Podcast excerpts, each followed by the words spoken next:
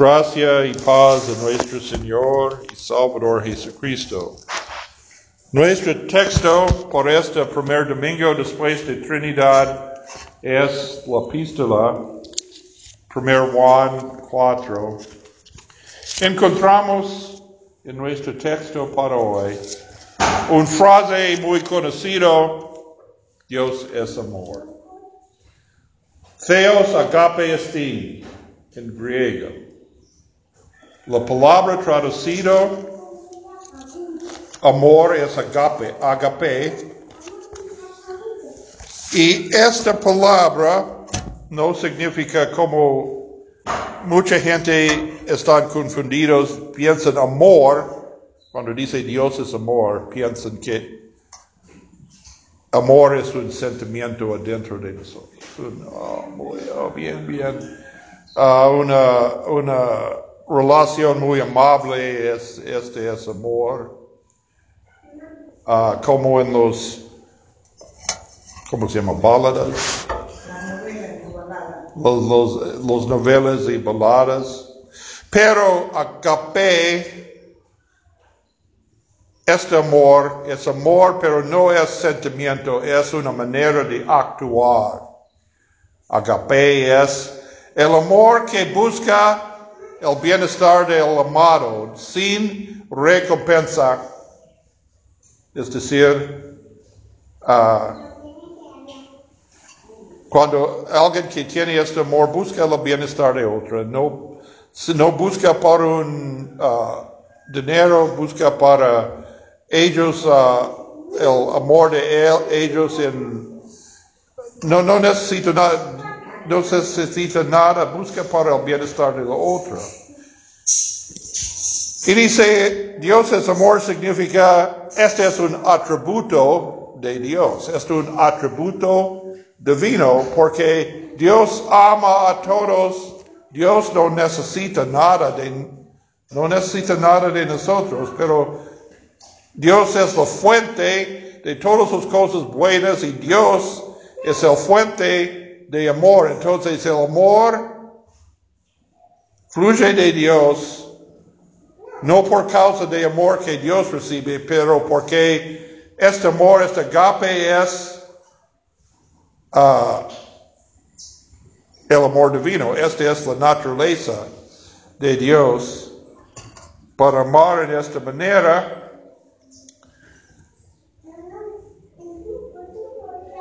Entonces dice el apóstol, y nosotros hemos conocido y creído el amor que Dios tiene para con nosotros. Dios es amor, Dios es agape, entonces este es el amor que Dios ha tenido para nosotros. Y el que permanece en este amor, es decir, agape, permanece en Dios y Dios en él, porque la, cuando los fariseos preguntaron a Jesús, ¿quién es el gran mandamiento? Jesús respondió, el gran primer mandamiento es ama al Señor tu Dios con todo tu corazón, con todas tus fuerzas y, como, y con toda tu mente. Leemos hoy, este fue del libro de Deuteronomio. Este es el primer, la, el resumen de los tres primeros tres de los diez mandamientos. Y el segundo mandamiento es ama a tu prójimo como a ti mismo. Y estos son inseparables. El amor de Dios, el amor de nuestro prójimo. Los diez mandamientos nos dicen que amor no es. No es amor por tengo otros dioses aparte de, del Dios verdadero, para confiar en ídolos, para despreciar la palabra de Dios, para uh, hacer mal uso del nombre de Dios. También no es el amor del prójimo para robar, para traicionar, para matar, uh, para mentir y todas estas otras cosas. La avaricia y la codicia no es amor. Pero en, en la, en la afirmación positiva la ley de Dios, la santa voluntad de Dios para nosotros es para amar a Él primero y otros, porque no, no hay división entre la, el amor del prójimo uh, también lo otro. Esta es la ley de Dios, la voluntad de Dios. Pero ¿qué enseñamos sobre la ley de Dios? La ley exige a nosotros, pero no nos salva. No somos, no tenemos una buena relación de Dios porque somos pecadores por causa de Adán y Eva. Estamos separados de Dios, rebeldes contra Dios y no podemos restaurar esta buena relación para nuestras propias fuerzas. No podemos cumplir la ley, la voluntad de Dios perfectamente. Aún nuestros, los cristianos no pueden cumplir la ley de Dios perfectamente. Entonces, por nuestros propios meros somos condenados por la muerte por Dios la, ley no nos salva, pero todavía es la voluntad de Dios. ¿Cómo ¿Qué podemos hacer? Nosotros no podemos hacer nada, pero Dios, Dios nos amó primero.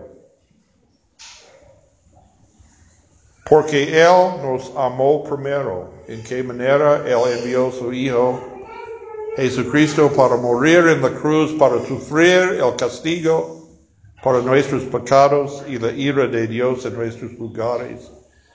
Y por eso somos, tenemos libertad de la condenación de Dios. Somos libres de la condenación de Dios porque no hemos cumplido la ley perfectamente. Y porque recibamos este amor de Dios, el amor no surgió de nuestros corazones, pero de Dios, de nuestros corazones. ¿Y qué es el resultado entonces?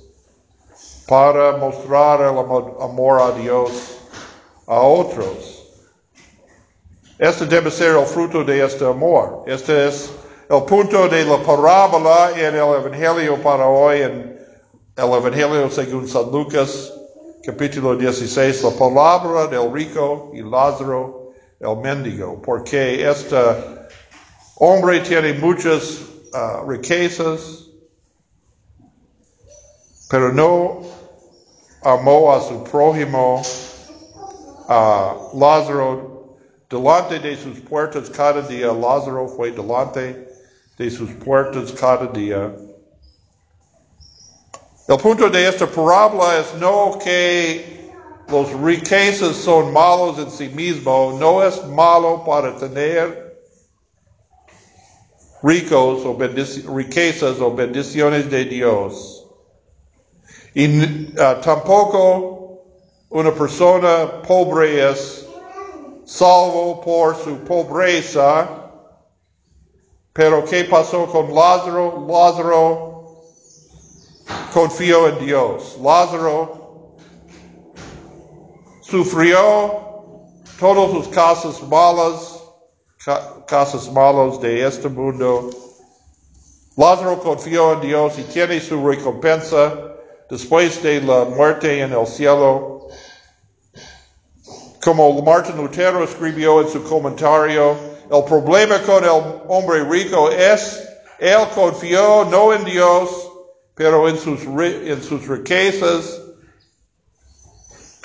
y Él tiene su recompensa en esta, en, después de la muerte. Es decir, muchas veces vemos en este mundo, parece que esta persona no merece esta, no merece sus bendiciones, sus riquezas, y otras personas sufrían, sufrían muchos, pero no merecen, pero Dios va a, cancelar las cuentas de todos. Este es cuando confiamos en Dios, primero, confiamos que Dios en el fin Confiamos en la justicia de Dios en el juicio final.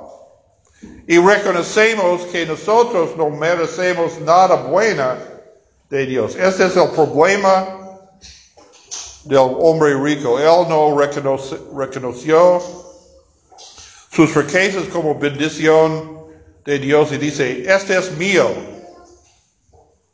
Y no quiero compartir con este Lázaro, este, este hombre delante de los puertos. Entonces, Si alguno dice yo amo a Dios y aborrece a su hermano es mentiroso, pues el que no ama a su prójimo a quien ha visto, ¿cómo puede amar a Dios a quien no ha visto? y nosotros tenemos este mandamiento de él. El que ama a Dios, ama también a su prójimo. Porque si, si confiamos en Dios, Podemos mostrar de Dios, el amor a Dios a otros porque es fácil. Dios no necesita nada de nosotros, solo necesitamos nuestro amor y alabanza, pero nuestro prójimo necesita ayuda para reconocer también el amor de Dios en este mundo. Entonces, no tenemos por nuestra propia méritos o por nuestra propia fuerza este amor de Dios dentro de nosotros, pero este, recibamos este amor por causa, no por causa de la ley, es decir, la ley es ama a tu Dios, es un mandamiento, es un mandamiento, ama al Señor tu Dios y ama tu prójimo a sí mismo, pero porque, ¿qué es el obstáculo?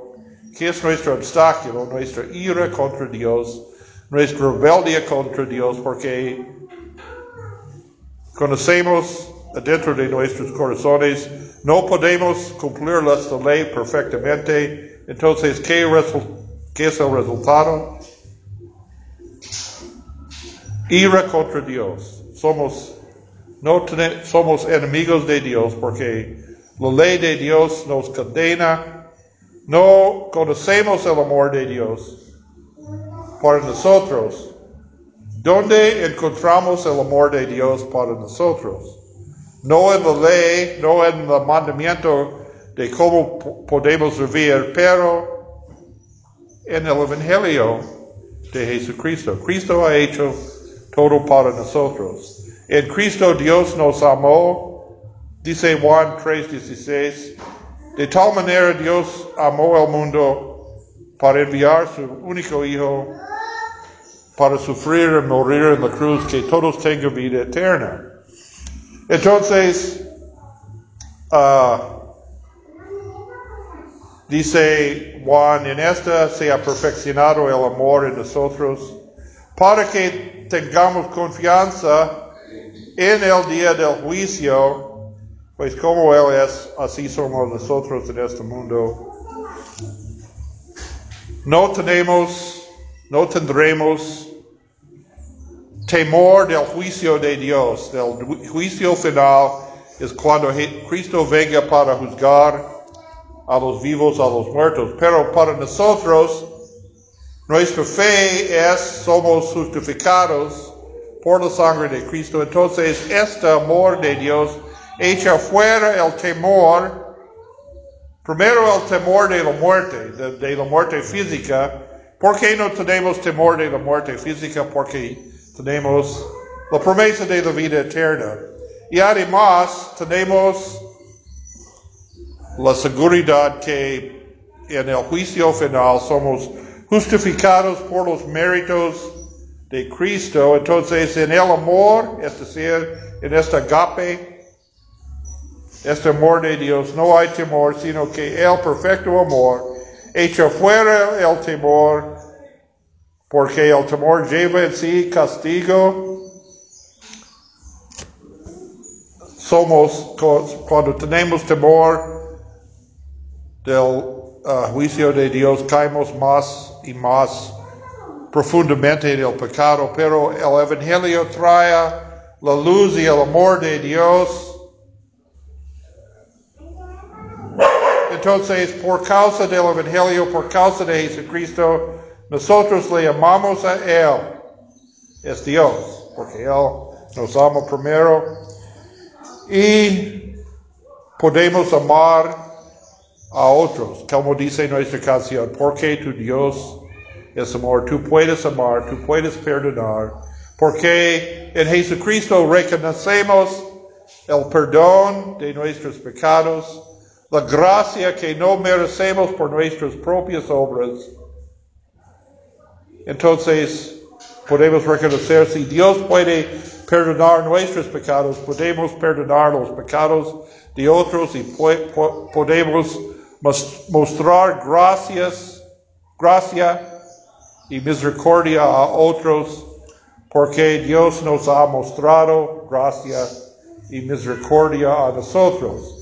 En Jesucristo podemos conocer a Dios no como, no como juez enojado, pero como nuestro Padre celestial, nuestro Padre cariñoso. Y creemos que si confesamos, confesamos nuestros pecados, Dios es fiel y justo para perdonarnos y purificarnos de toda maldad. Entonces, tenemos la seguridad de la salvación. En esta no hay temor del juicio, no hay temor de la muerte, ni la muerte física, ni la muerte eterna, pero solo hay esperanza y gozo si permanecemos en fe por la ayuda del Espíritu Santo. Tenemos este don más precioso de todas las otras cosas, todas las otras bendiciones de Dios. Y en esto tenemos paz que sobrepasa todo entendimiento. Amén.